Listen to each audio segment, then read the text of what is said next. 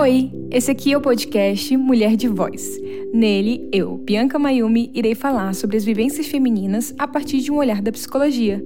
Vem comigo nessa caminhada?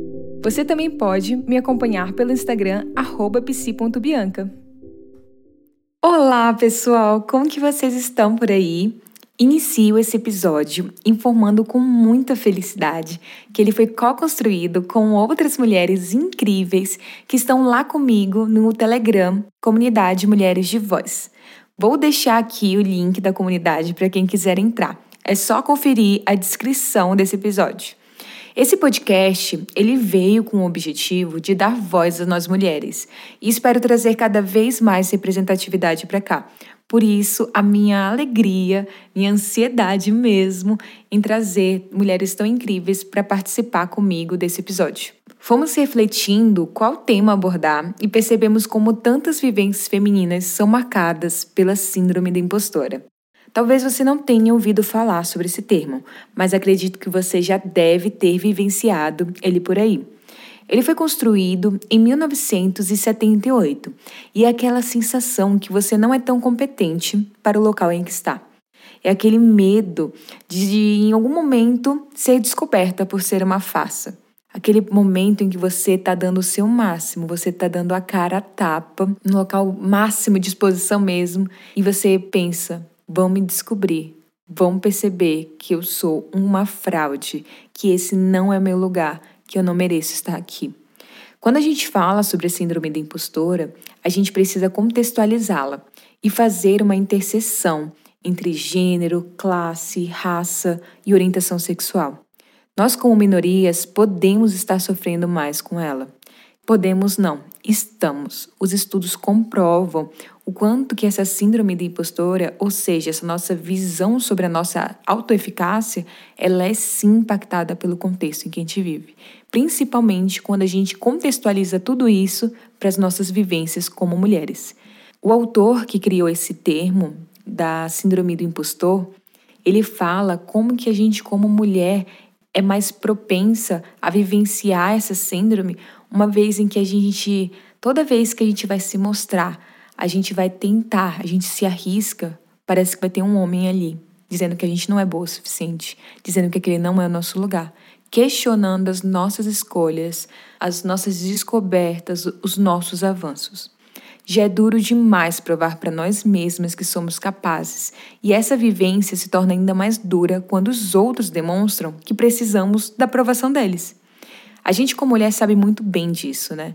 Precisamos nos provar como amigas, namoradas, estudantes, trabalhadoras, mães, donas de casa, belas, fitness, cozinheiras, enfim, tantos papéis. É muita carga. E ao longo da nossa socialização, fomos ensinadas a sermos perfeitas em tudo isso, sem erros em todas essas áreas.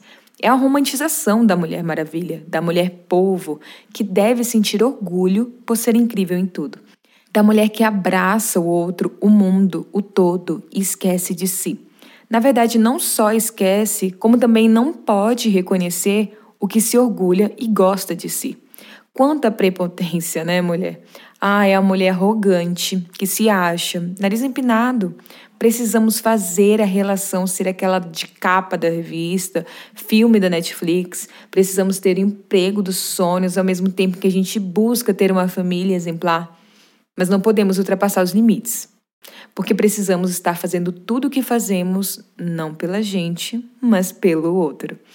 E assim crescemos buscando sermos cada vez melhores mas sem poder reconhecer o que somos, o que sonhamos. Pelo contrário, aprendemos por meio de uma pedagogia afetiva que o calar era o melhor, que o obedecer era o caminho correto. Então, quando damos voz, quando soltamos o que está engasgado, estabelecemos limites, falamos o que sentimos, somos assertivas, parece até que somos as piores pessoas do mundo. Abrimos mão de oportunidades, pois disseram que não era para gente, não era nosso local, nosso momento. Ou que estávamos lá porque fizemos algo indevido. Nos envolvemos com o chefe, só somos um rostinho bonito, foi sorte. como eu já trouxe aqui, só mais um adorno ao espaço público masculino. E choquem-se, parece que precisamos ainda ser comandadas e dominadas por eles. Eles acreditam nisso e de tanto ensinar, de tanto repetir, bater nessa tecla, a gente até duvida. Nossa, será que eu sou louca? Será que eu não deveria realmente estar fazendo isso? Não olhamos nossas conquistas nem contextualizamos estas, mas deveríamos, uma vez que simplesmente por termos nascido mulheres, nossas chances, nossas oportunidades, os espaços já são mais podados. Então, sim, cada passo conta, mulher, conta muito. É como se o palco, o protagonismo não fosse nosso local, mas é. Ele é nosso espaço também. Romantizamos o sofrimento que temos para conquistar esses passos dados, passos largos. Mas aqui eu te digo, não precisamos disso, mulheres. Não precisamos sofrer, chorar, não precisa doer para a gente crescer. Sabe aquele medo depois da prova que você diz para todo mundo: eu não passei, eu não vou conseguir? E quando chega o resultado você só não consegue, como também brilha, tira a nota máxima? As pessoas acham que você está mentindo. Ai, tá de mimimi. Não, mulher. A gente foi ensinada que esse medo deveria ser real. Você acha que esse zero é real? Eu acho que esse zero é real. A gente acha que a gente não deveria estar ali, que todo o nosso esforço, todos os nossos resultados não passa de sorte. O processo da síndrome da impostora está tão vinculado ao autoconhecimento, amor próprio autocompaixão, nesse olhar para si, mas também está muito no se comparar por aí. Por isso, aqui lhe trago duas reflexões. Como anda sua rede de apoio? ela realmente vem sendo de apoio? Como esse ciclo social impacta no seu bem-estar? Em como você volta esse olhar para si? Precisamos construir redes de apoio que realmente nos apoiam, que não digam que estamos ali porque somos bonitas, que sorte a nossa, que duvidem da nossa capacidade de crescimento, dos nossos objetivos e sonhos, que digam mas toma cuidado, não sei se você deve fazer isso. Quando você chega toda empolgada para falar sobre seus objetivos. Não, não é de modo algum passar a mão na sua cabeça, mas te encorajar, te possibilitar esse crescimento e o surgimento de toda a potencialidade que você, mulher, tem dentro de si. É sobre encontrar pessoas que saibam quão duro é a gente se posicionar, dar voz, falar, se colocar e mesmo assim eles nos apoiarem, se colocarem ao nosso lado, trazerem palavras de conforto, de confiança.